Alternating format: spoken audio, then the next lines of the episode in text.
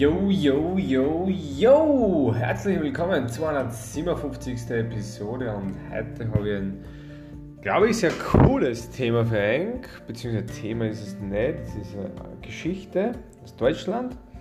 Gibt es nämlich eine, eine Bushaltestelle, die einen eigenen Namen gekriegt hat, der nicht den Ort direkt beschreibt, wie man es vielleicht kennt. Und die Geschichte dahinter ist recht schön, weil es hat damals in diesem Ort, wo die Bushaltestelle aufgestellt worden ist, eine Frau gegeben, die ja, ihr Leben lang dort gelebt hat, keine Enkel, Kinder oder sonst irgendwas gehabt hat, keine großartigen Verwandten, kein Mann, nie verheiratet und so weiter. Und ja, war halt eigentlich einfach so eine nette, nette Dame, die halt so ihr Leben da dahin gelebt hat.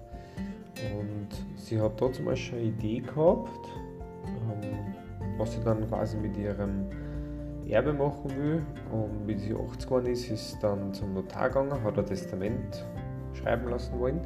Und er hat gesagt, ja passt, haben schon Überlegungen gehabt diesbezüglich. Sie so, ja, habe ich. Und fangen dann Backen Zettel aus, teilweise groß, teilweise klein, teilweise Schmierzettel und so weiter und so weiter. Und da sind dann so Sachen umgestanden wie äh, was soll man? Der nette Klempner, der mein Klo gereinigt hat, als er verstopft war. Die nette Kassiererin vom Aldi, die mir immer meinen Einkauf in die Tüten packt. Ähm, der Lehrer, der mir dazu mal als Mut zugesprochen hat nach meiner ersten und lauter so Sachen halt. Und darüber hinaus waren auch die Busfahrer quasi alle irgendwo so erwähnt dieses ortsansässigen Busunternehmens, weil sie damals von jedem Busfahrer eigentlich von ihrer Haustüre abgeholt worden ist, weil sie sehr schlecht zu Fuß war. Und ja, basierend darauf ist es dann so weit gewesen, wie sie dann eines Tages verstorben ist.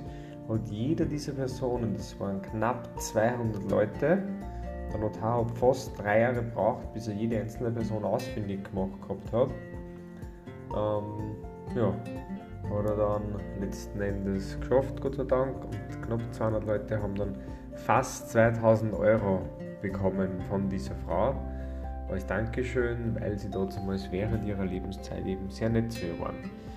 Ja, und die Buschauffeure haben das natürlich dann auch alle mitgekriegt und haben untereinander geredet und ja, recht schnell checkt, vor allem das dann war.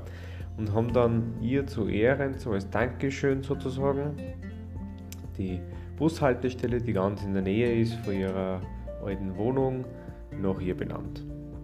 Eine sehr schöne Geschichte in beide, in alle Richtungen eigentlich finde ich. Ich hoffe, sie hat euch auch so gut gefallen wie mir. Ich wünsche euch einen schönen Tag und alles Gute, euer Mike.